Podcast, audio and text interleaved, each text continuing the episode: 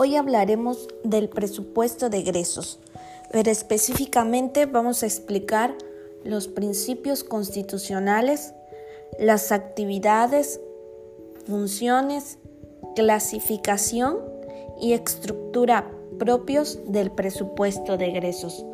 Pero antes de dar explicación a esto, obtengamos una definición clara de qué es el presupuesto de egresos. El presupuesto de egreso especifica el monto y destino de los recursos económicos que el gobierno requiere durante un año para obtener los resultados comprometidos y demandados por los diversos sectores de la sociedad. En el presupuesto de egresos se prevén y autorizan por un ejercicio fiscal los proyectos de gastos de las diferentes unidades administrativas del Estado. Este contiene las normas de observancia obligatoria para disponer de los recursos económicos y de las cuales los órganos estatales no podrán apartarse de las que al efecto estén establecidas en el mismo. Cabe recalcar que con esta definición vamos a tener más claro qué es el presupuesto de egresos, o más bien para definir claramente todas aquellas actividades que el Estado realiza durante un año para obtener ciertos recursos económicos. También en este presupuesto de egresos se describe la cantidad, la forma y el destino de los recursos públicos para cada una de las instituciones que se verán favorecidas durante su programación. ¿Cuáles son los efectos jurídicos que va a tener el presupuesto de egresos, pues como primero va a ser la obtención de ingresos. ¿Cómo se van a obtener estos ingresos? Pues se obtienen a través del poder ejecutivo. En segundo término, van a constituir la base para que el poder ejecutivo rinda cuentas al legislativo. Y como tercero, determinará una responsabilidad cuando el ejecutivo actúa fuera de la autorización que contiene. Así también vamos a hablar de los principios del presupuesto de egresos. ¿Cuáles son?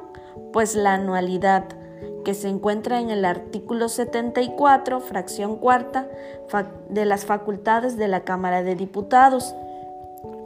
Otro es la universalidad, que van a ser todas las erogaciones de los organismos que deben estar contempladas en este documento. Como tercero, la unidad. En ninguno de los tres poderes debe existir de manera simultánea dos o más presupuestos de egresos. Y por último, tendríamos la especialidad. Cada actividad que programe deberá detallar objetivos tiempos y cantidades.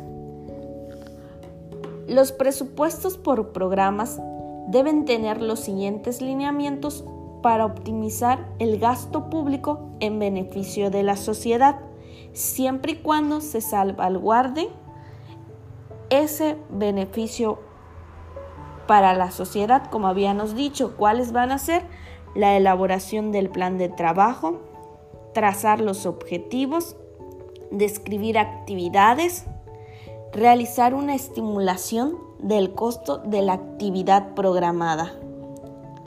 Durante el 2018, el desempeño de la actividad económica mundial ha sido positivo a pesar de un entorno global caracterizado por una marcada incertidumbre y un elevado nivel de volatilidad financiera.